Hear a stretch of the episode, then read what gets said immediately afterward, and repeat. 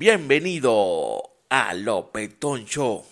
Estamos en nuestra nueva temporada, Lopetón Show, y tenemos una invitada especial desde Santo Domingo, República Dominicana. Bienvenida Ariela Soto. Hey, gracias, gracias.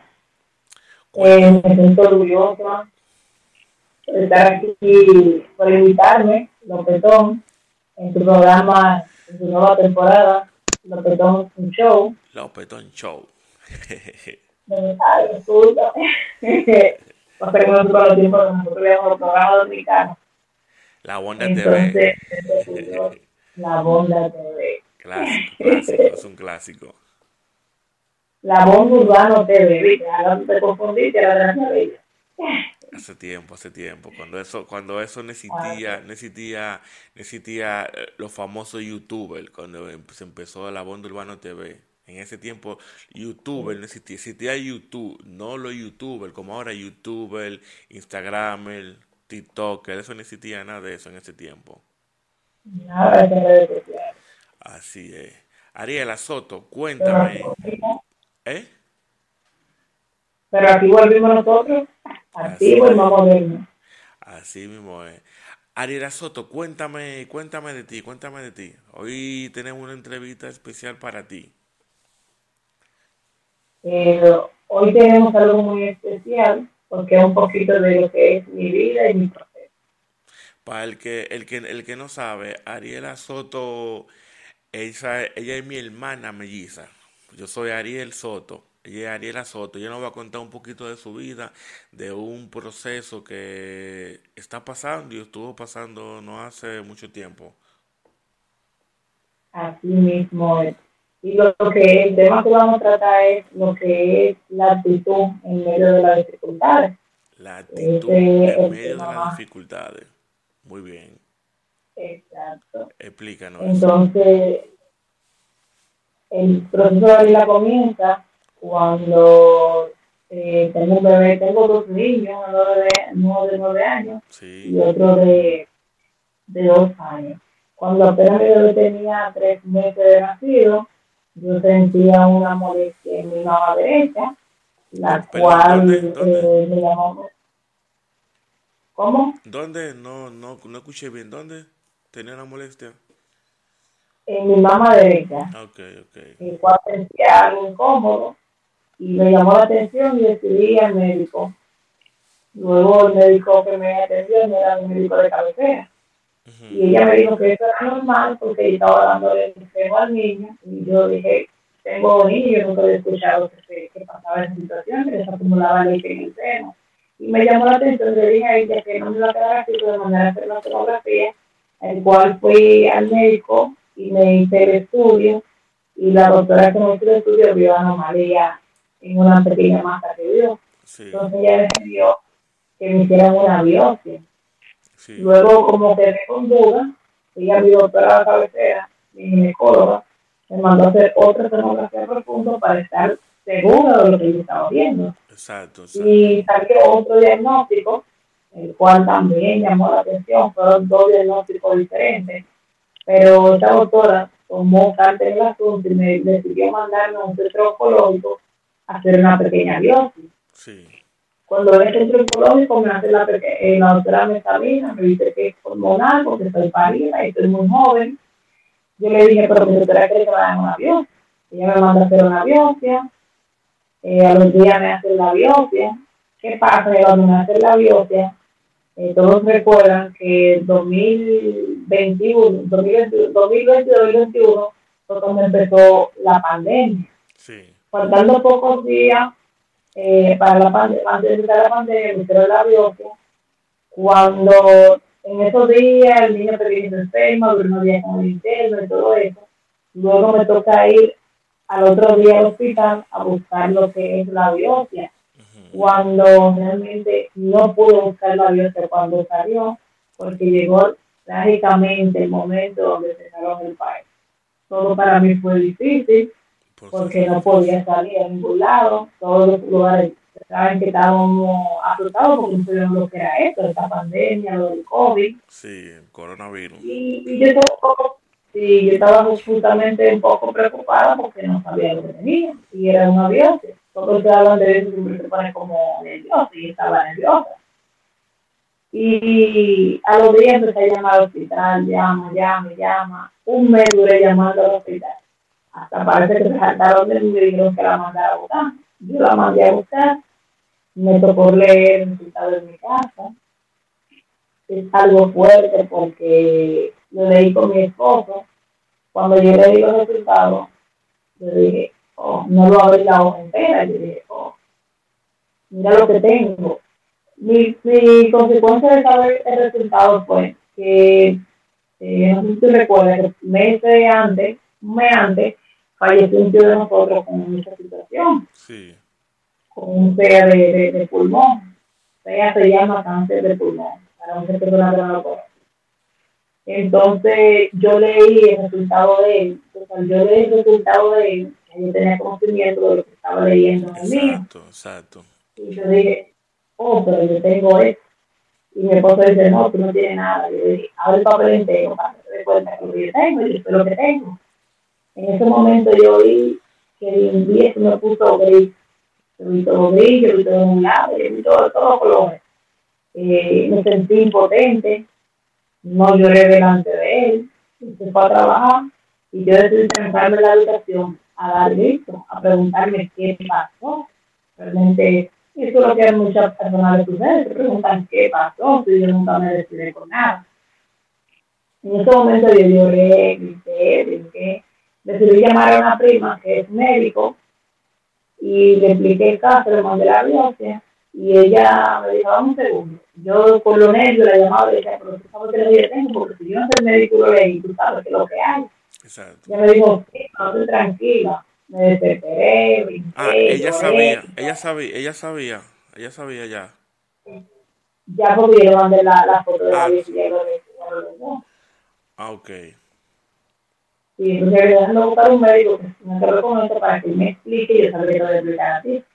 Ahí pasaron datos, yo me divertí a llorar, todo. El niño estaba pequeño, apenas tenía tres meses. Tres meses. Yo me sentí tan importante que yo lo quería cargar, yo, lo, yo se lo, se a mi mamá porque estaba incómoda, estaba así, como, no sé, estaba como en otro mundo realmente. Entonces, hay personas que dicen que no, porque el que pasa de porque sabe lo que es realmente. Yo me sentía que el mundo, el mundo me caía encima, todo. Yo sentía que todo el mundo me miraba de una manera extraña. Y cuando ya me, llamó mi prima, la doctora, me dijo, voy a conseguir un médico para que vaya al hospital me consiguieron un médico en el hospital donde me atiendo, realmente, actualmente me atiendo.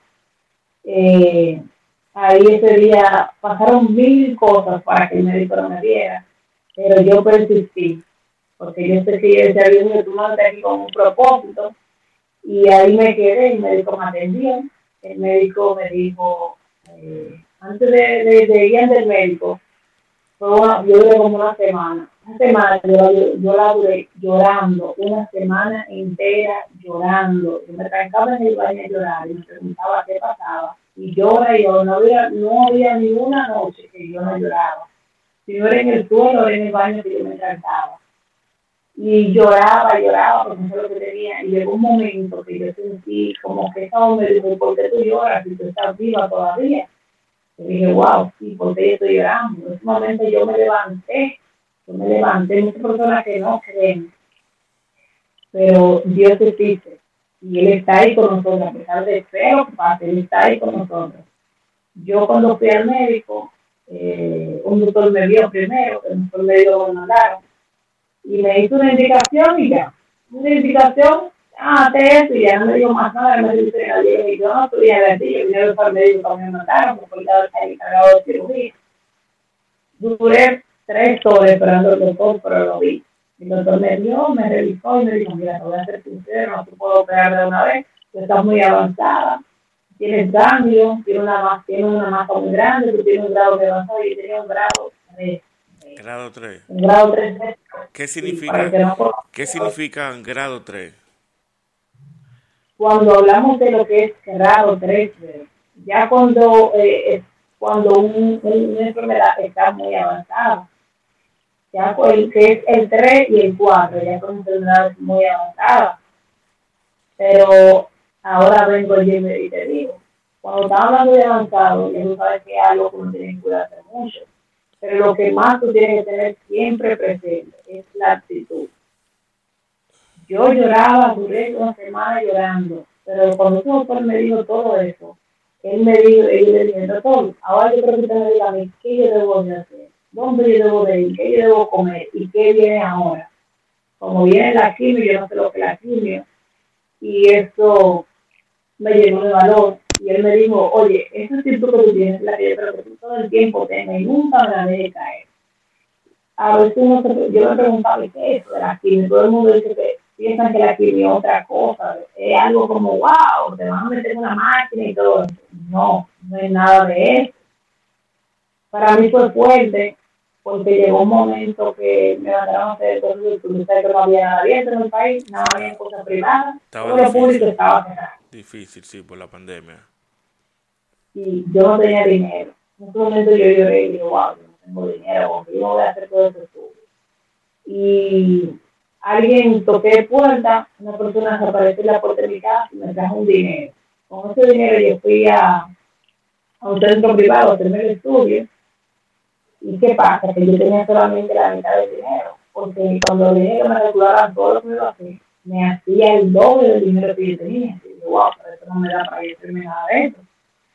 Y yo estaba sola ese día en el hospital. Yo digo, wow, pero yo no tengo dinero. ¿Qué yo voy a hacer con esto? Y empecé a llamar gente, mira, a ver cómo está está bien, donde sea. Y me dice, papá, eh, hace, hace la mitad con lo que está ahí, estoy diciendo, yo no voy a hacer nada de esto aquí. Venga a buscarme. Me vino a buscar me llevó al centro de la abierta primero, el cual me hicieron llorar también porque me rechazaron como paciente de ella donde me hicieron la biopsia. ¿Por qué? Es algo fuerte. Sí, me rechazaron, me dijeron, tú no eres paciente de aquí, que yo sé. Oh. Y me sentí potente porque esta persona me dijo, tú no estás registrada como paciente de aquí. Luego, este, el, el encargado de esa área me vio llorando, me preguntó qué me pasaba y yo le expliqué. Él me dijo, ven, dame tu cédula. Y él me encontré en el sistema de una vez. ¿Te encontró? De una, de una vez me encontré en el sistema. Pero tres pacientes de aquí tienen una biopsia positiva. Así que atendete de una vez. ¿Y por qué te dijeron que tú no eras paciente de allá?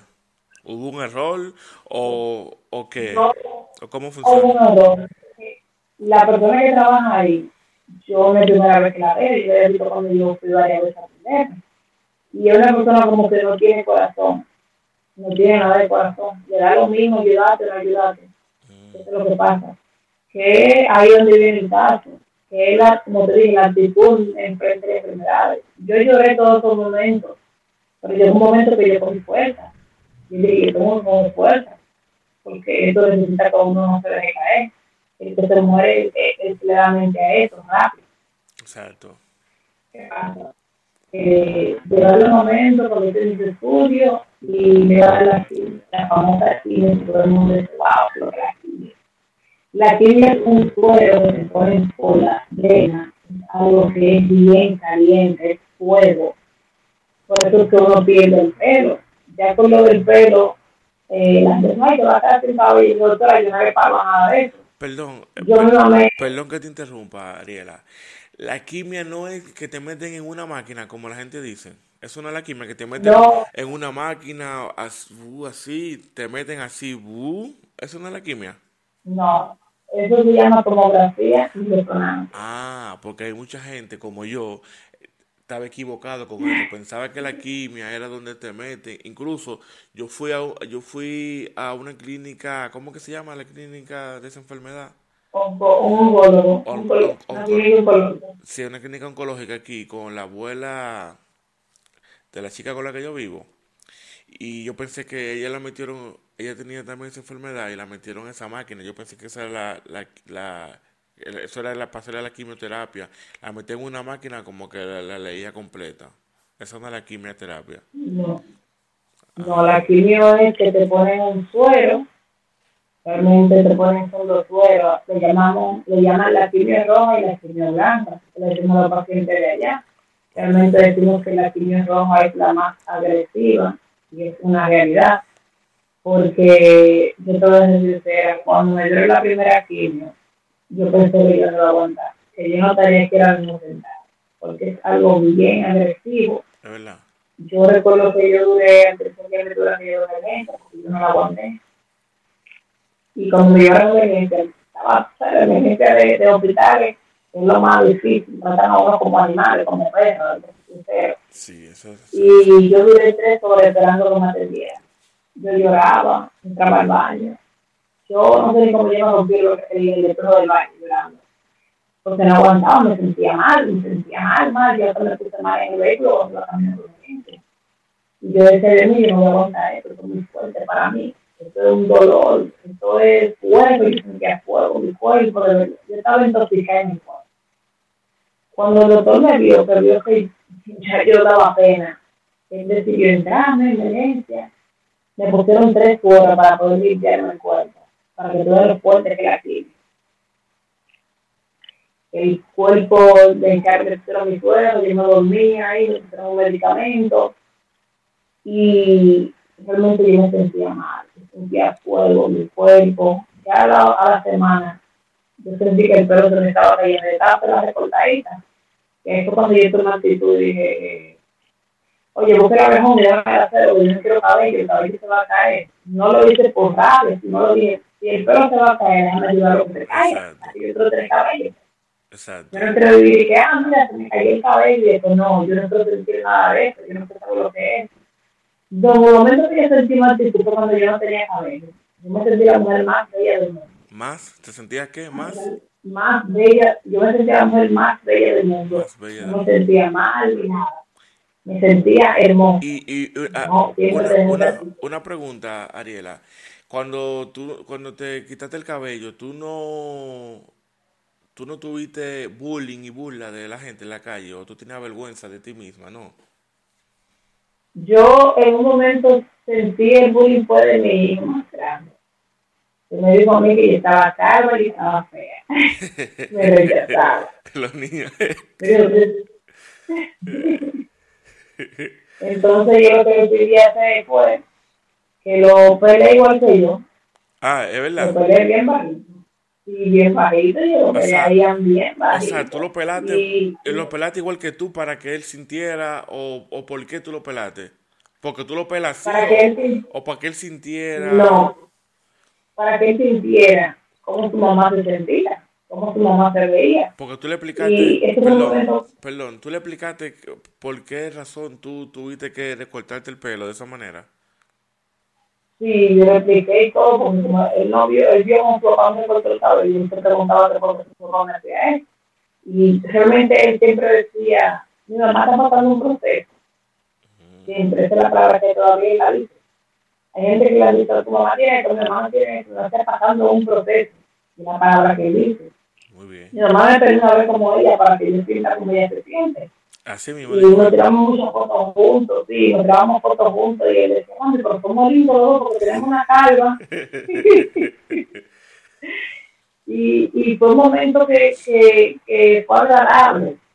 Mira, hay personas, yo tengo yo diría que le he tomado mucha actitud, ¿verdad que sí? Pero hay momentos que yo he tenido que llorar, hay momentos que yo he tenido que reírme, hay momentos que yo, yo pensaba que me iba a morir en ese instante. Y eh, todo el tiempo no todo el tiempo uno tiene que estar con la sonrisota. Hay días que uno se siente deprimido, hay días que uno siente agotado, es parte del, del proceso, tanto como los medicamentos como la parte emocional yo era demasiado llorona. Pero desde el momento en que yo cogí mi actitud, porque dije, esto, esto me va a matar a mí. A mí me dieron ocho kilos, cuatro rojas y cuatro blancas. Y te digo la verdad, fueron fuertes las cuatro rojas. Las cuatro rojas. Yo llegaba aquí y yo llegaba aquí, yo me metí en el piso yo no me en la cama. Mientras me daban y yo en la cama. ¿Por, por, por, qué, ¿Por qué se le dice roja? ¿Porque el suero es color rojo o por qué se le dice Porque rojo? Porque el suero es color rojo. El... Porque el es. ¿Y la blanca, esa porque es blanca o es transparente normal? Transparente normal. Y, Pero esa es... ¿Eh? ¿Y qué tiempo, qué tiempo tú, cuando te hacen una quimio, o sea, cuando te ponen un suero de eso, de la quimioterapia, qué tiempo tú, tú tienes que esperar que se termine o tienes un tiempo exacto? No, espera que se termine. Yo duraba tres, de dos a tres horas conectada. De dos a tres horas, sentada, acotada. Ellos le ponen un asiento como, eh, te recuerdas, así, bien cómodo. Yo hasta me dormía porque no tenía un medicamento que me dormía. En una de las quimios, no sé por la, en la tercera, que me puse mala. Me tuvieron que desconectarme la quimio. Oh, sí. Porque mi cuerpo lo estaba rechazando. Yo sentía la quimio que la botaba por la nariz. Tuvieron que medicarme. Y la gente lo ve así, pero el que lo estaba, la que estaba, el que pasa el punto, el que sabe lo que pasa. Ah, no, ahí una fuerte, mira cómo ella se ve. Pero tú no sabes todo lo que tuve que pasar para hoy ser una fuerte. Para yo ser fuerte y dar testimonio de lo que yo pasé tuve que caerme y levantarme varias veces. Y es como dice una parte, en el momento que yo te digo eh, la actitud entre medio de las enfermedades, las personas, como me ven bien en la calle, dicen, ah, no, ella no necesita nada, ella no necesita nada, tú no sabes lo que yo estoy pasando, tú no sabes lo que yo pasé.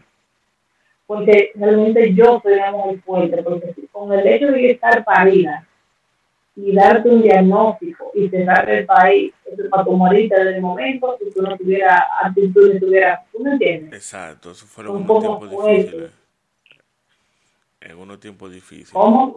En unos tiempos difíciles, como pasó eso de la pandemia, que eso fue mundialmente difícil en todos lados. Aquí mismo fue difícil. Y llegó un momento que yo no sé si usted daba cuenta cuando yo la porque yo estaba la publicidad y yo tengo esto, pero no sabía cómo decirlo porque yo decía, no sé ni cómo yo lo voy a decir a alguien. Sí, sí, sí. Y, y no sé, yo recuerdo que no sé que te dije. No, yo creo que fue, yo creo que fue Yaniri que me dijo. Sí, yo no, realmente, y, y lo grande es que en este proceso cuando yo no fui yo que lo comuniqué a la familia, hay una parte que no, no te había contado, que supe cuando eh, hablé con la doctora, me dice que es la familia, porque la familia tiene que estar contigo y apoyarte. Y no, yo no tengo ningún problema porque esto no es para esconderlo, que todo el mundo lo sepa. Claro. Eh, la familia se fue abajo. Muchas de las familias de nosotros lloraron muchísimo. Lloraron como hombres y mujeres, lloraron como yo no había muerto. Me imagino, me imagino porque Imagínate, hemos, eh, no, hace, no hace mucho tiempo de eso que, que, te enteraste de eso y se verá, verá fallecido un tío de nosotros. Y eso fue algo, ¿tú me entiendes? Claro, y no tanto eso. Cuando yo llamo a, a mi para decirle lo que pasando, él me, también me comenta que también está pasando lo mismo. Fueron como tantos choques juntos que cualquiera diría, ¿cómo tú lo haces? ¿Cómo tú lo haces? ¿Cómo tú te mantienes así? si tú vas a hacer tanta cosa juntas. Realmente Dios me dio la fuerza, y, Dios me dio la actitud. Y en ese momento, cuando tú le dijiste a tu madre ese proceso que tú, o sea, cuando te enteraste de los resultados, que tú le dijiste a tu mamá, ¿qué sintió ella en ese momento? Eh, ¿Cómo te digo? Yo no te lo dije así. Ella me, yo, ella me preguntó qué me pasaba, porque yo, yo en un momento de desesperación yo le tiré yo le traía el niño yo lo tenía cargado. Y ella me dijo, ¿qué que tiene que te ponía así? Yo le dije, no, que salió una vaina y un resultado. salió un resultado ahí que yo esperaba. Y ella me miró así, y yo, ¿cómo así? Entonces yo no le dije que era lo que tenía. Y ella llamó a, al familiar de nuestro médico. Sí. Y ahí ella fue la que le explicó a ella, pero ella nunca mostró debilidad delante de mí, nunca mostró tristeza delante de mí Nunca, porque yo nunca lloré delante de ella tampoco. Entonces, eso fue, siempre, eso fue también una buena actitud de ella, que no demostró debilidad delante de ti. Sí, nunca mostró debilidad delante de mí, nunca lloró delante de mí ni nada. Pero yo sabía que ella estaba sufriendo por dentro, por eso era que ella sacó de mi parte y, y, y me ponía más fuerte. Y yo decía, mis hijos dependen de mí. Exacto. Mi mamá estaba, porque la coincidencia de la vida fue que ella vino, yo la traje para acá a vivir un tiempo por lo de la pandemia. Sí. y mira cómo qué noticias encontró ella. Por eso que que, por eso que uno tiene que en cuenta que lo que Dios permite con, con un propósito, como mira cómo ella vino para acá y se enteró de esto aquí, no sé si se lo entera con otra gente y contara.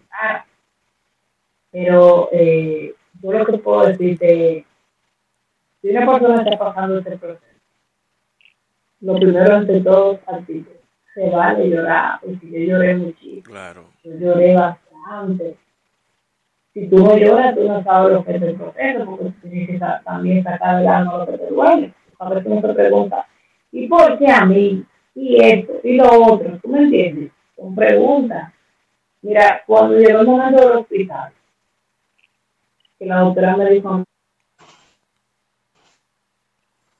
yo vi que ella bajaba la cabeza y no sabía cómo hablarme y eso. Y yo me dije, yo estoy preparada para que usted me diga lo que sea. Preparada yo estoy, por no todo lo que sé, yo estoy preparada para esto. Mira, cuando yo me daba aquí, yo conocí muchas personas que le cogí cariño en el hospital, que hoy no están aquí conmigo. Ellas perdieron la batalla, que es duro, porque a uno le coge mucho cariño. Sí. Y demasiado fuerte, para ser sincera esa gente me tenía mucho cariño. En el hospital me dice la niña del hospital. Yo recibo mucho cariño de parte de ellos. Ellos me quieren muchísimo. Eh, perdón, Ariela, ah, ya que tú mencionaste que conociste muchas personas en el hospital que estaban pasando el mismo proceso y lamentablemente perdieron la batalla, ¿en algún momento tú sentiste o sentías que tú podías perder la batalla también. En algún momento, tú, sí. en algún momento tú te fuiste para abajo o perdió la batalla esta que esta chica que yo conocía que me hice muy amiga de ella. ¿Tú sentías temor por eso también? Sí, yo llegó, llegó un momento que yo me sentí, yo me sentía así también. Llegó un momento cuando yo veía, pero fulano estaba bien, ¿cómo se que de repente se murió? Ah, que se le fue para la cabeza, que se le fue para este lado. Y yo dije, wow, si ese le fue y estaba bien y yo estoy bien, yo también me puede pasar lo mismo. Yo me sentí mal. Yo cuando, la, bueno, la última no que murió, no. Hubo una que murió hace un año ahora en Semana Santa, que yo lloré muchísimo en el hospital. Cuando yo supe, y yo supe que ella se murió porque yo vi, oí los gritos y coincidencia la vida miré para arriba y vi a su hija llorando. Yo conocí a su hija. Y yo dije, wow, se murió. Realmente me dolió muchísimo, te soy sincero. Porque ella día antes me decía, me llamó, me decía ella, Ariela, todo venía a verme, no me dejaban verla por la cuestión del COVID, que no dejaban entrar nadie, a la paciente. Y fue lo que me dolió tanto, porque no pude ni verla, tú sabes, ni despedirme de ella, ni nada de eso. Y ella me decía, ella me decía, mi niña, eh, cuídate, esto y ya. Y salen tantas cosas juntas que realmente digo que son, son, son muy fuertes, bastante fuertes. En la situación, en la situación y un momento, momento difícil. Y Ariela, uh, y tu familia, tus familiares, tus familiares, cuando se enteraron de la noticia, por tía, familia, tío, ¿qué, en, ¿qué sintieron ellos en ese momento? ¿Cuál fue su reacción? Mira, eh, muchos delante de mí no, mostraban debilidades. Otros, en apenas en plena pandemia, sí venían a verme, pero me veían con lástima. Entonces yo decía que no venga nadie a verme porque yo no quiero que nadie me coja lástima, porque yo no me estoy muriendo. Esta apenas como si fuera una gripe que dado lo que yo sentía, te voy a ser sincero. Y, y muchas personas se, me buscaban, me ayudaban, otras se alejaron, no sé por qué. No sé si era porque tenían como lástima o lo que sea. O tenían miedo, o tenían miedo que se le podía pegar. Porque eso Exacto. Sí, porque mucha gente tiene miedo cuando, una persona tiene esa enfermedad. Yo una vez pensaba eso, tú te voy a ser sincera, que eso se pegaba. Cuando tú no, conoces, cuando, cuando tú no conocías la enfermedad, tú pensabas eso. Cuando yo, yo no conocía la enfermedad, yo pensaba eso pero viviendo el proceso súper, súper lo que era eso. Ya yo estoy que, que sé leer mi análisis, yo sé leer mi estudio, yo leo todo. Ya yo he aprendido todo en este, en este proceso. Mira, hay una parte bonita de, este, de, de, lo que yo pasé. Yo me di lo que yo hablé de la quimio, ¿verdad? Sí. Aparte de la quimio, vino la cirugía. En la cirugía fue, la cirugía fue arriesgosa, muy arriesgosa, porque yo, a mí me entraron a las 6 de la mañana el quirófano y me sacaron a las 2 de la tarde. Wow. Esperando que yo despertara y todo eso. Eh, cuando llegaron a la habitación, yo dije que hablé muchísimo, estaba inconsciente, yo no sé de nada de eso, realmente no me acuerdo. Para mí fue fuerte la cirugía, porque a mí realmente no me dolió que me quitaran un seno. Muchas personas, ay, cuánta gente manda que le faltan un brazo y le faltan esto, y están vivos y disfrutan. A mí un seno que está adentro, que no se ve. ¿Quién sabe no sabe que yo lo tengo? Y yo nunca le di mente que me faltaba eso, todo sincera, nunca, nunca me sentí al menos, me faltaba, me faltaba. Luego de que de la cirugía me dieron 28 radioterapias. La radioterapia me la dieron porque yo salí con ganglio positivo. Gracias al Señor, los ganglios no se, no se explotaron, porque si los ganglios se habían explotado, yo tuviera una enfermedad secundaria. Okay. Y me dieron radioterapia me dieron 28. La radio es como, es como el aparato que tú estabas diciendo que te entran, y se te entran, pero el aparato te da vuelta así, como por el frente. Y te dan como, lo dice radio, te dan radio, como los rayos de luz para quemar algunas celulitas que quedaron después de la cirugía. En un residuo. Okay. En ese momento me dieron radio, allá en el hospital me dieron 14 y 14 me la dieron fuera del hospital porque se dañaron la máquina. ¿Cómo fuera? ¿Fuera en la calle o en otro hospital? En otro hospital. Ah, porque tú dices fuera, que como que si él afuera. no, que como fue fuera del hospital, porque se dañó la máquina, yo digo fuera del hospital. Yo recuerdo que yo iba 10, porque ahora son diarios. Yo tenía que ir 28 días al hospital. 28 días diarios. Pero duré 21 días sin tratamiento, porque a lo que estaban ellos pensando dónde le iban a mandar, porque éramos, somos muchísimos pacientes. Eh, entre las 14 horas que yo me en el hospital, yo pasé algo que lo voy a comentar aquí, porque es, muy bueno decir. Yo en el hospital tuve una, una consecuencia con una persona que fue que cuando te entran a la radio, entran de dos pacientes. Entonces, uno en el, en en el vestidor hay dos, hay dos vestidores. Entonces hay un paciente a un lado y uno al otro lado. Entonces entra el primero y tú te quedas ahí para que salga el otro. ¿Qué pasa? Un día a mí me tocó entrar y yo estoy sentada cambiándome. Y cuando me tocó, ah, yo entré, me dieron mi radio, me estoy cambiando, entraba un señor, no me dio como confianza y dije, no me voy a quitar la ropa. En que ahí la cortina que lo divide, no se ve nada. Pero dije, déjame para que él se vaya y yo me arreglo. ¿Qué pasa? Cuando yo vi que se fue, yo me arreglé y salí y estoy con una amiga allá afuera sentada. Cuando yo estoy sentada con ella, sale el señor y se acaba de huella y me dice, eh, mira, dame mi cadena. Y yo, ¿cómo fue que usted me dijo? Y yo me estoy riendo porque yo estoy teniendo que estar relajando porque yo tengo que relajar con él. Dame mi cadena, dame mi reloj. Y digo yo, ¿qué te de qué? Digo yo, ¿por qué estás loco? Sí, que tú me lo cogiste, que sí, yo qué. Digo yo, ¿tú me viste? Dice, sí, podría que estaba ahí. Yo le dije, mira, toma mi mochila y revisa entero. Y revisa la que está lado mío, porque ahorita creo que yo se lo dejé al lado mío. Todo el mundo se quedó mirando y yo tenía vergüenza. Yo entré, entraron ahí a la oficina de, de radio y me la muchacha, la, la persona que trabaja ahí me cogieron cariño. Sí. Ahí era tranquilo, no te vamos a revisar la mochila porque tú no tienes nada.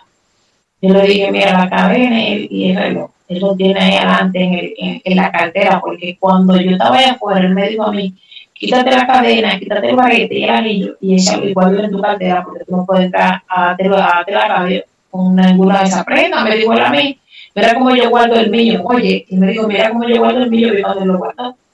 Dice, no, yo no lo tengo ahí porque yo lo he revisado. Bueno, mandan a buscar al doctor. Es raro. ¿Qué es lo que pasa? Que Digo yo, este hombre que está loco, y que yo le robé a él, mínimo tiene que ser loco. Dice, no, mira, eso, si yo llego a mi casa en esa cadena por mis hijos, pues yo le dije, yo tengo dos hijos en mi casa. ¿Y usted cree que yo tengo la capacidad de ponerme, ponerme a él? Yo no quiero salir de esto, salir de enfermedad para cuidar a mis hijos. Usted me está hablando a mí disparates, como se lo dije. usted loco, le dije. Cuando el hombre sigue buscando, cuando el hombre vuelve, yo le dije, busque, usted sabe que usted lo tiene ahí, usted lo que es mañoso. Cuando el hombre buscó, tú sabes dónde el hombre sacó la cadena y todo lo encontró ahí. ¿Y qué hizo? Cuando viene se hincó llorando, llorando, pidiéndome perdón, yo le dije, mire, yo que yo voy a perdonar porque yo te le guardo rencor ni nada. Usted lo que tiene que, usted tiene que pensar lo que usted hace. Y de está juzgando a los demás. Y yo lo puedo meter preso por eso, pero no lo voy a hacer. Porque yo no tengo tiempo para eso, yo tengo tiempo para atenderme mi salud, no perder mi tiempo con gente que tenga un problema en la cabeza como usted lo tiene. Así como se lo dije. Y el doctor me dijo, por eso voy a revisar y la ministra que no tenía nada. Y salí y estoy sentada ahí y él salió otra vez y fue a cinco delante de todo el mundo a pedirme perdón. Entonces le dijo, pídele perdón delante de todo el mundo, como tú le diste pasar vergüenza y me diste ladrona delante de todo. Y yo le dije, no, me quiero me pide y él me lo pide adentro, que me deje tranquilo. ¿Tú sabes qué pasó después, después de eso? Ahí, ahí sentada. Yo lloré de la impotencia, lloré, lloré como una loca, llorando. Si a mí me dijo, ¿por qué tú vas a llorar? Yo le dije, ¿sabes por qué lloro? Por la impotencia. Porque él sabía que tenía lo del dinero como él venía a mí eso. Pero nada, pasó ese momento y yo dije, mira, ni él ni nadie vuelve a hacerme llorar, así no se lo dije. Y ahí yo me armé de valor. Y a veces, las personas que tú crees que van a estar contigo son los peores. Te buscan más cuando necesitan. Hasta la enfermedad de la persona te buscan cuando necesitan. Eso, eso, y me pasado.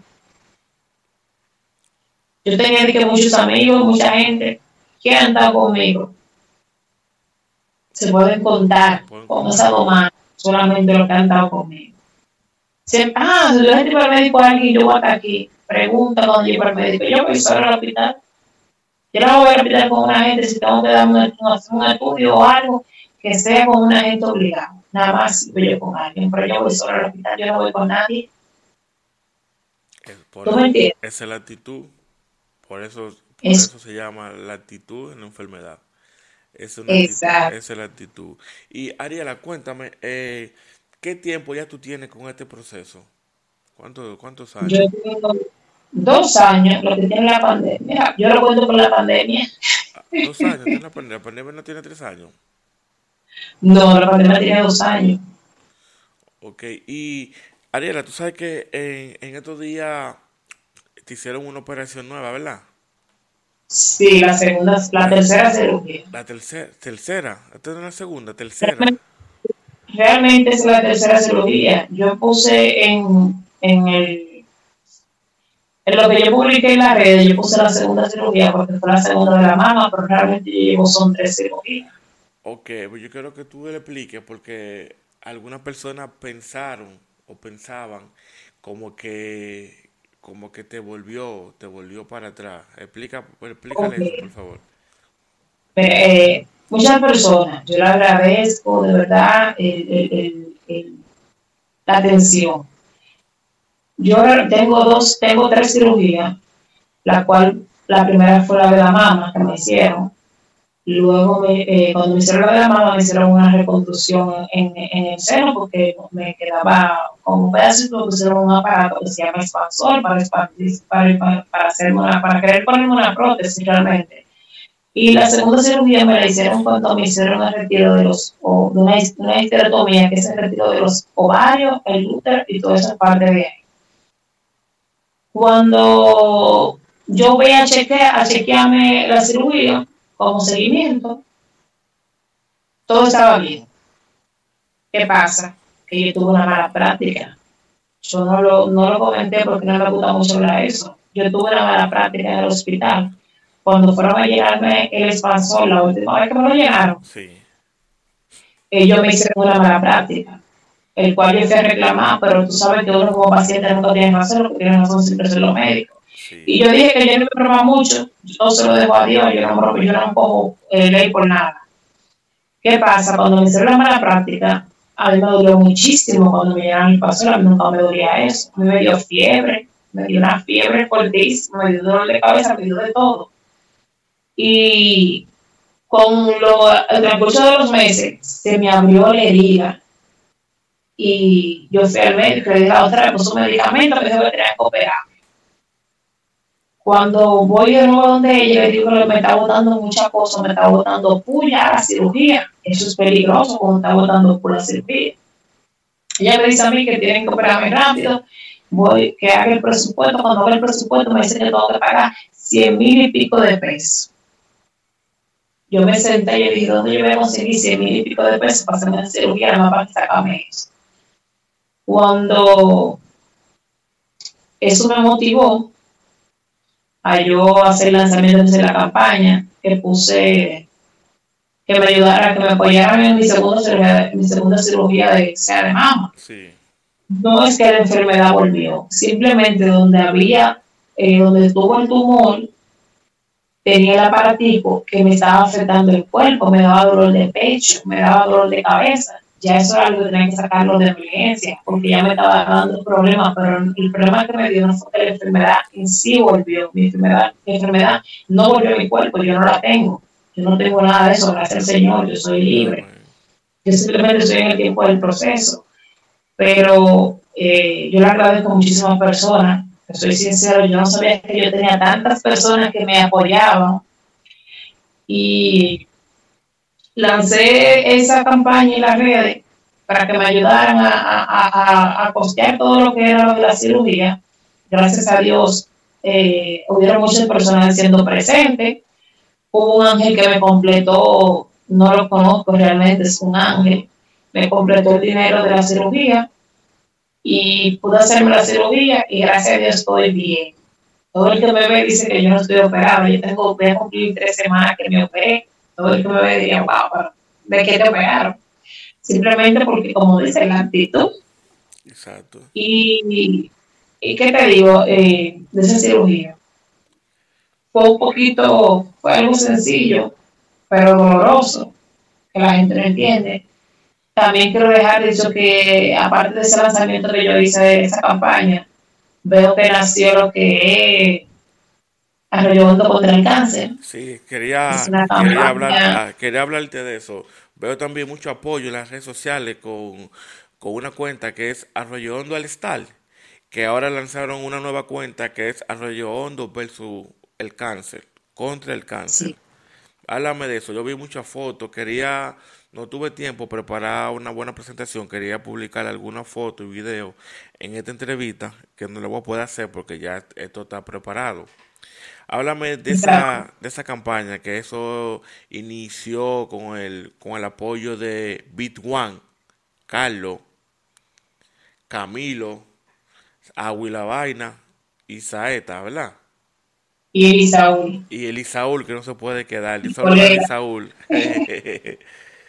Un saludo. Háblame, háblame de ese proyecto, Arroyo del Cáncer. Ese proyecto yo no sabía que estaba en pie.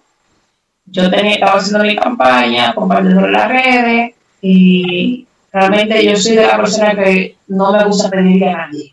Yo prefiero hacer una campaña y buscar hacer la cosa como es, en su orden. Y yo y ellos, yo vi que me compartieron en, en el rollo donde está y le agradecí todo eso. Parece que ahí ellos le llamó tanto la atención porque ya dos años en esto yo nunca le había dicho, la persona que veía pensaba que yo tenía este corte era por moda, no por, por, por, un proceso. Y vi que ellos tocaron, me llamaban, me llamaron, me dijeron que, estaban, que iban a hacer varias actividades para ayudarme a hacer la recaudación de los fondos.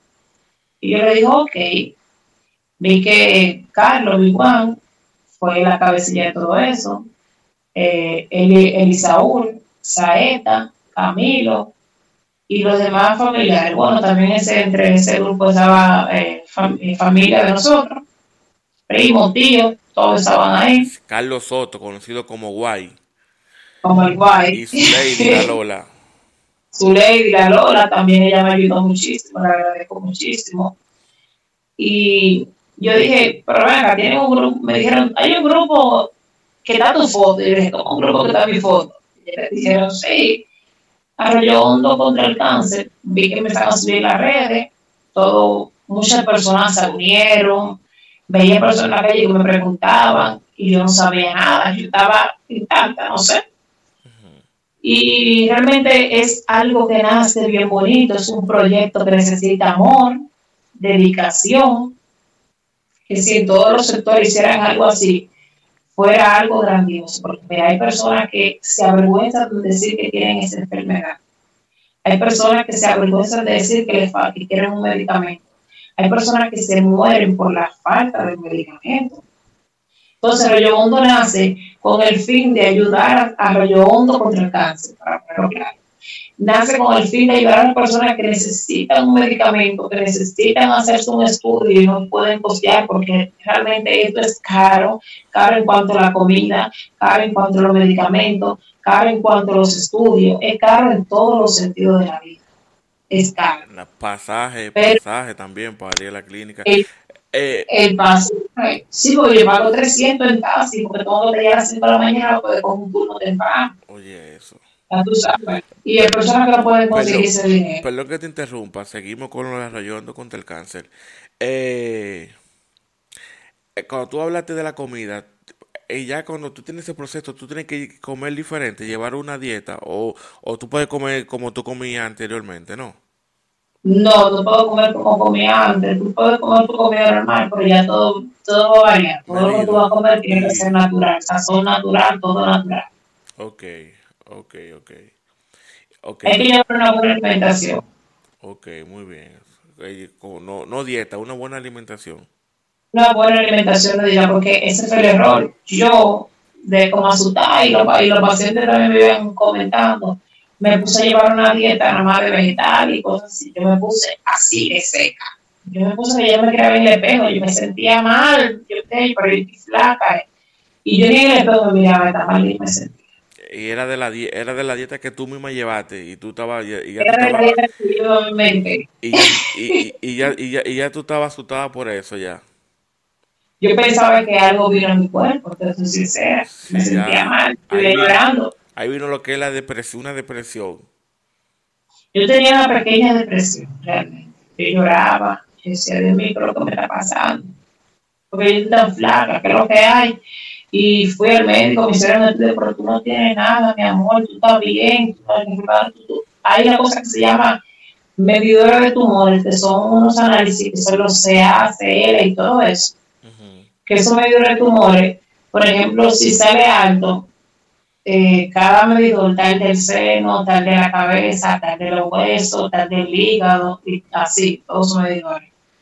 Y ella me decía, pero tú tienes tus medidores todo. Oye, tú sabes que los medidores normal, todo, ni un chin ni un chin todo en su rango normal. Yo tenía todo normal. Y yo tenía el, sí, yo tenía el colesterol alto, tenía la azúcar alta, todo alta. Cuando comía bien, así, oye, según yo comía bien, comía vegetales y cosas así. Cuando un día me encontré una señora en el hospital, me dice, ay, tú estás lánguida.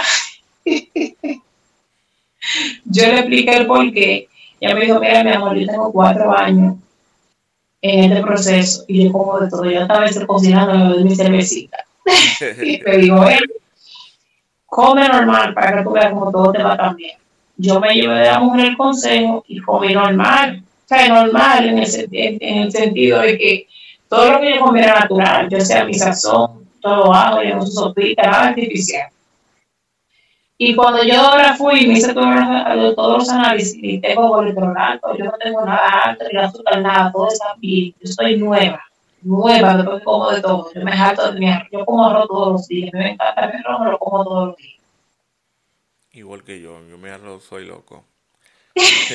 no, yo sé que sí, ahorita se me como Ariela, Ariela, volviendo al caso Arroyando contra el cáncer, yo estuve viendo en las redes sociales que hicieron una me hicieron hasta poloche para venta, hicieron una actividad para los niños en el día y en la noche hicieron una fiesta con algunos artistas del mismo barrio y de barrios cercanos, que son como Pablo Pidi, que es un barrio cercano, Cristo Rey, eh, del barrio, que es Aguila Vaina, Saeta, Valentín el artista, que siempre está apoyando a los artistas del barrio, eh, Noel Music, veo, también que lo publicaron, y algunos DJ del barrio. Eh, ah, Sadán el Manso. Sadán el Manso, un saludo para Sadán el Manso, que es mío. Ariela, eh, háblame de entonces, Arroyando contra el Cáncer nació nació con el propósito para ayudar a las personas enfermas, no solamente del cáncer. Me imagino que ya eso va a ser un proyecto grande a largo plazo, como un, tipo de fundación, ¿verdad? Organización, para ayudar a la persona, a la persona. ¿Hay futuro en Arroyondo contra el cáncer? Déjame explicarte esa parte de, mira, yo fui a la primera actividad que se hizo, el primer domingo, hicieron una mes para recaudar fondo, la cual yo tenía apenas una semana de operada, pero yo sé lo que es eso y fui a apoyar. Exacto.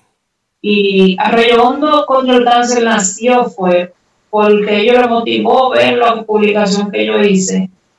Y el Señor tocó un corazón, porque esa es la palabra, el Señor tocó un corazón, un corazón duro, lo tocó y lo ablandó y hizo que, que se condoliera de lo que yo estaba pasando, que se pusiera en mis zapatos. Y Arroyo Hondo se motivó en esa parte. Y Arroyo Hondo nace con el fin, no simplemente las personas que tienen cáncer, en que el tema sea ayudando contra el cáncer. Son personas que hay enfermedades también que son fuertes, están la diabetes y toda esa parte, toda esa parte de Y la segunda actividad fue el sábado pasado, que fue la que tú estuviste hablando del concierto. También yo estuve allá eh, apoyándolo. Muchas personas, voy a poner clara esta parte, muchas personas ayer en la actividad, en las dos actividades, me jalaron, eh, preguntando si esa actividad era para mí yo fui claro, le dije, ellos lo hicieron al principio, que iban a hacer para ayudarme a mí para mi cirugía, pero gracias al Señor yo conseguí el dinero para operarme. Ya como la actividad estaba en pie, tenían que hacerla, no podían tumbarla. Entonces de ahí nace que Arroyo Hondo sea, eh, que se haga Arroyo Hondo contra el cáncer para ayudar a más personas. Y fue lo que yo le planteé a ellos. Yo conseguí el dinero, gracias Señor. Eh, hay muchas personas aquí en el sector que están pasando eso, muy pocas personas la conocen, porque lo que te digo, hay personas que le da vergüenza decir que tienen esa enfermedad.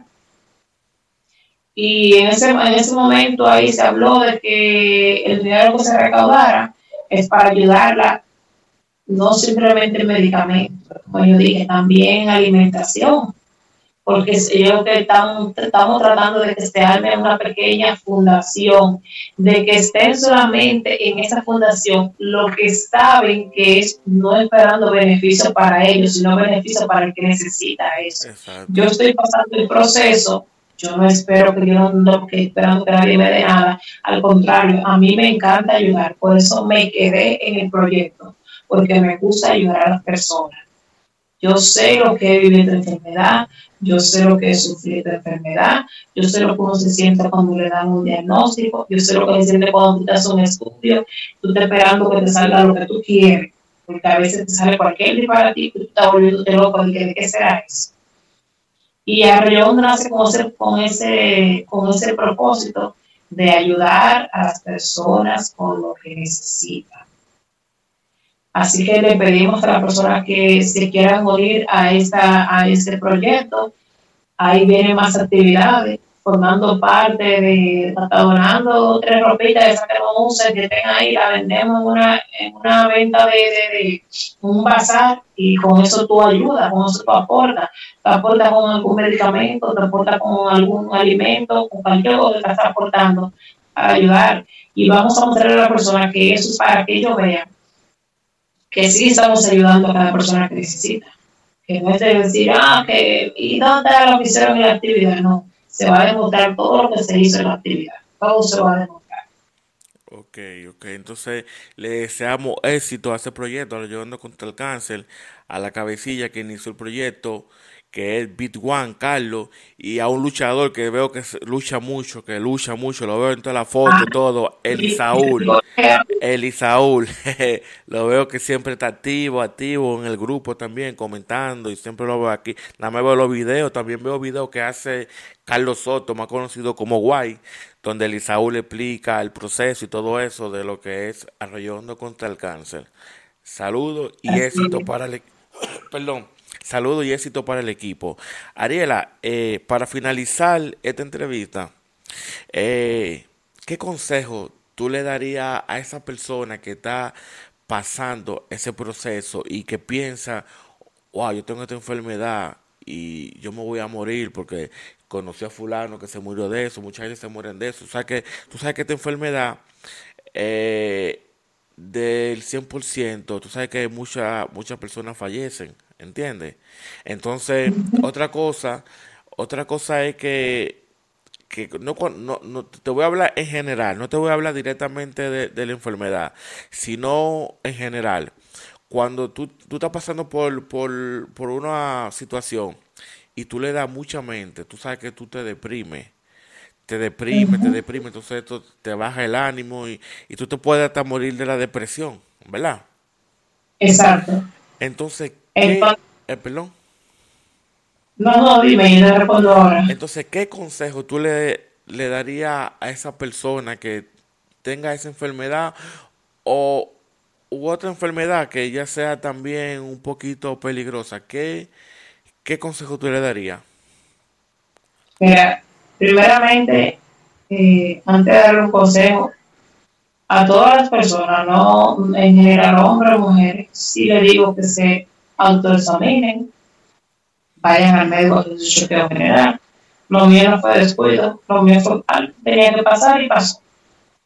Y si estoy pasando este proceso, si te va un diagnóstico, no importa cuál sea, cuál, lo primero es agarrarte de Dios. Para Dios nada es imposible. Dios como da la fuerza, da la sanidad, como me la dio a mí, porque yo soy realmente un milagro de Dios. Y lo primero es tener actitud. Lo primero es que si te da un diagnóstico, no lo aceptes en tu cuerpo. Dile, no, yo no acepto eso en mi cuerpo.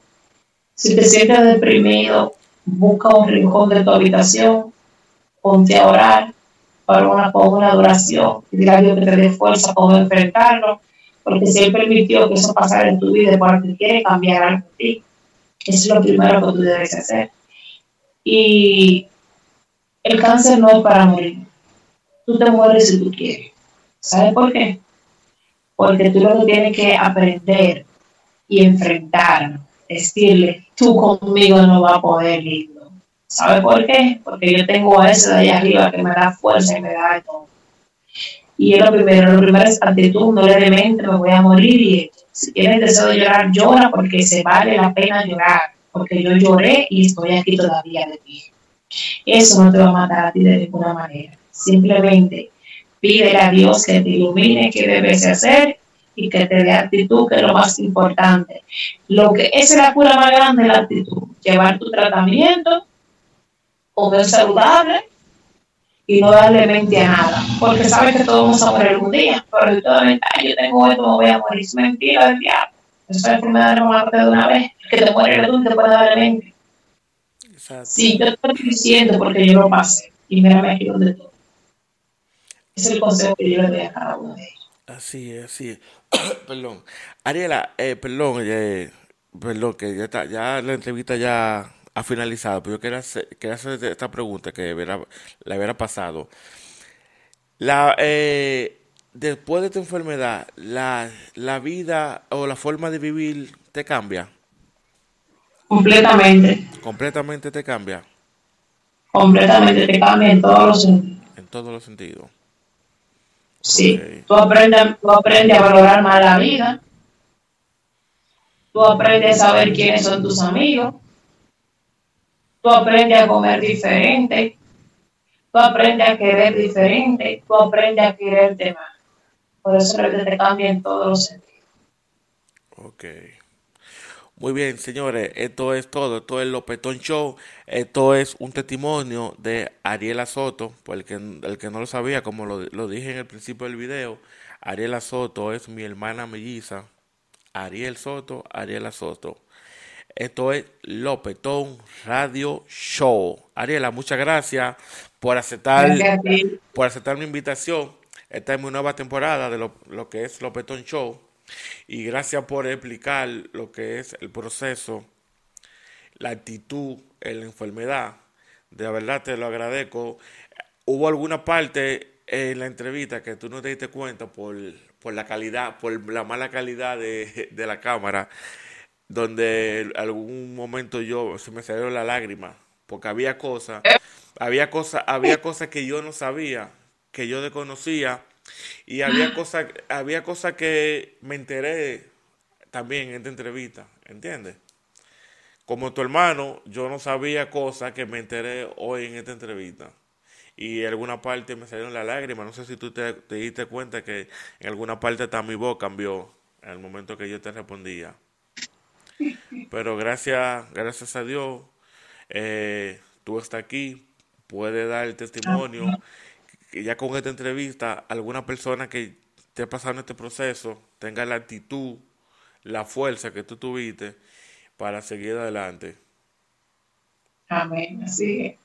Y Por eso te digo que para la próxima eh, tenemos un live pendiente, porque tengo muchas guerreras que me siguen, el cual quiero volver otra vez a hacer mi live como yo tenía, me muevo en fe, que son entrevistando a muchas guerreras como yo, que motivan a varias personas. Ok, entonces nuestra, nuestra próxima entrevista será en vivo. Esta es grabada. Nuestra próxima tre- entrevista será en vivo a través de, de- de tu cuenta de Instagram para que las personas que te siguen, que están pasando el proceso, se unan y escuchen tu testimonio y tengan fe, actitud y fuerza y creer siempre en Dios. Amén. Bien, Amén, así. y muchas Así que gracias. muchísimas gracias. Así que sigan a Lopetón Show en todas sus redes sociales. gracias a ti. Esto es Lopetón Show.